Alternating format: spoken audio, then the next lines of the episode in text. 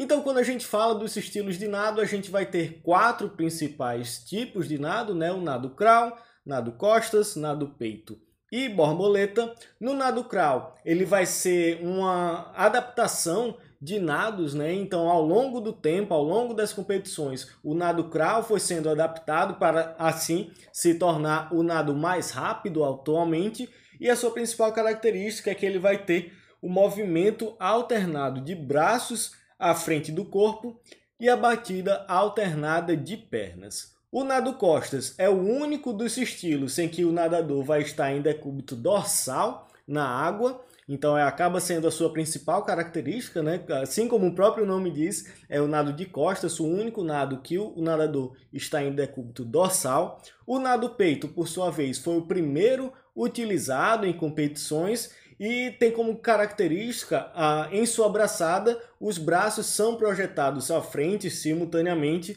por dentro da água. Né? Então, diferente do costas, do peito e do, do grau e do borboleta, o nado peito a gente vai ter a projeção dos braços por dentro da água.